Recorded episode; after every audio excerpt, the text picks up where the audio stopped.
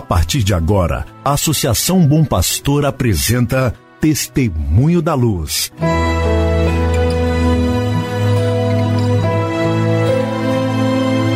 Com a palavra, o arcebispo de Montes Claros, Dom João Justino de Medeiros Silva.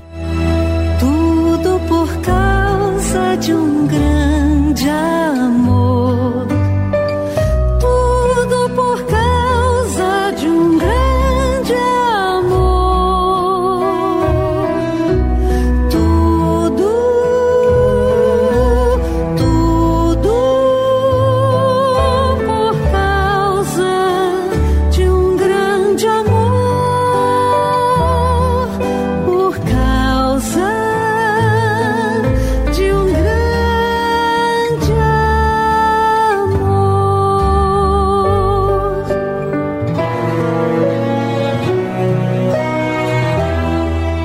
Saudações de paz para você, meu irmão, minha irmã. Que alegria contar com sua audiência para mais um programa Testemunho da Luz. Hoje é sábado, 20 de março. Queremos saudar a todos os que estão sintonizados com mais este programa. O objetivo dele é deixar você bem sintonizado com o caminho evangelizador da Arquidiocese de Montes Claros. Nesse tempo de pandemia, temos tido um ritmo muito diferente da vida de nossas comunidades. E mesmo o próprio bispo, que tem tido uma programação bastante diferenciada, em razão da dificuldade de poder ir até as comunidades para celebrar, encontrar-se com o povo. Nós temos dedicado muito tempo em nossa agenda para as reuniões virtuais. Assim, hoje mesmo, neste sábado 20 de março, assumi o compromisso de orientar um pouco o retiro da Associação dos Dirigentes Cristãos de Empresas, a chamada ADCE. É uma associação que reúne empresários, empresários cristãos que no dia de hoje em especial estão unidos a nós com atenção em nossas pregações, porque desejam eles também viver a sua vida profissional iluminados pela fé. Assim, de modo virtual, eu preparei dois momentos para dialogar com estes irmãos do Brasil inteiro, animados sempre pela palavra do Papa Francisco em sua encíclica Fratelli Tutti. E escolhi como tema do retiro fraternidade e amizade social no ambiente da empresa. Peço a vocês que rezem por mim para que eu consiga, pela palavra simples, objetiva, clara, motivar estes irmãos a darem um belo testemunho de fé cristã no governo, na gestão de suas empresas.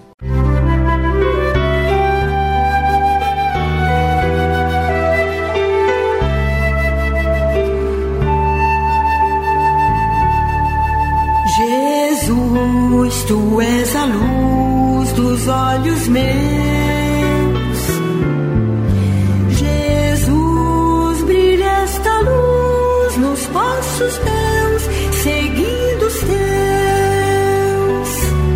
Vamos então escutar mais um trecho da carta apostólica Patris Corde, escrita pelo Papa Francisco para comemorar os 150 anos de declaração de São José como padroeiro universal da Igreja.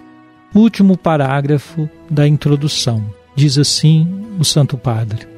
Assim, ao completarem-se 150 anos da sua declaração como padroeiro universal da Igreja, feita pelo Beato Pio IX no dia 8 de dezembro de 1870, gostaria de deixar, como disse Jesus, a boca falar daquilo que o coração transborda, para partilhar convosco algumas reflexões pessoais sobre esta figura extraordinária, tão próxima da condição humana de cada um de nós.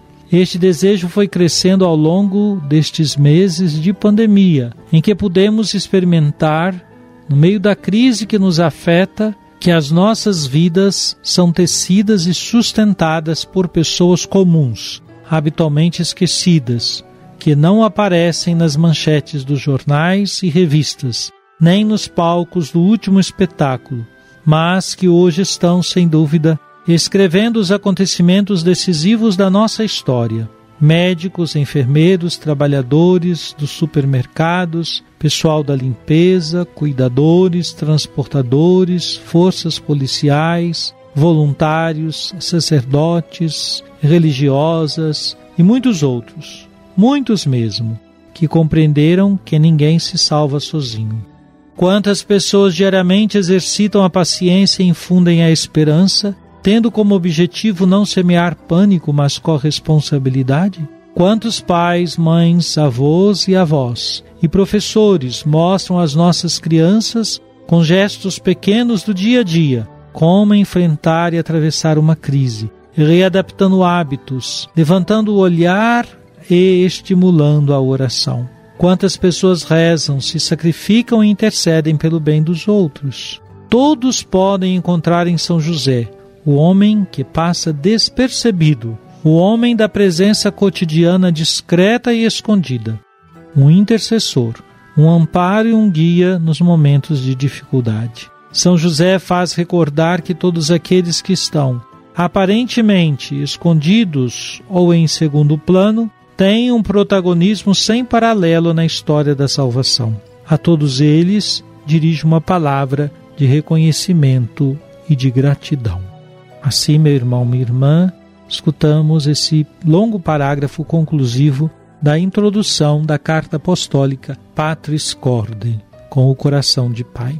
Lembra-nos o Papa Francisco de que este número tão grande de profissionais que estão neste tempo de pandemia, cuidando de irmãos e irmãs, em casas, nas casas de saúde, nos hospitais, ou mesmo mantendo seus serviços considerados essenciais, este número incontável de irmãos e irmãs pode, como José, passar ou passarem despercebidos, presentes no cotidiano, de modo discreto, de modo escondido, esses irmãos oferecem a sua importante colaboração, o seu importante trabalho, suas energias para o bem de outros irmãos, para o bem de outras pessoas. Portanto, a sensibilidade de nossa parte, não somente em agradecer, mas também em colaborar com esses irmãos neste tempo de pandemia é uma grande e importante contribuição que podemos oferecer. Sim, lembremos de quantas pessoas diariamente estão exercitando a paciência e infundindo a esperança, tendo como objetivo não semear o pânico, mas a corresponsabilidade, diz o Papa Francisco. Esta é a nossa responsabilidade: semear ternura, semear confiança, semear cuidados jamais o pânico. Pense nisso você mesmo. Que tipo de comunicação você tem feito? Está semeando a esperança para os outros irmãos e irmãs? Música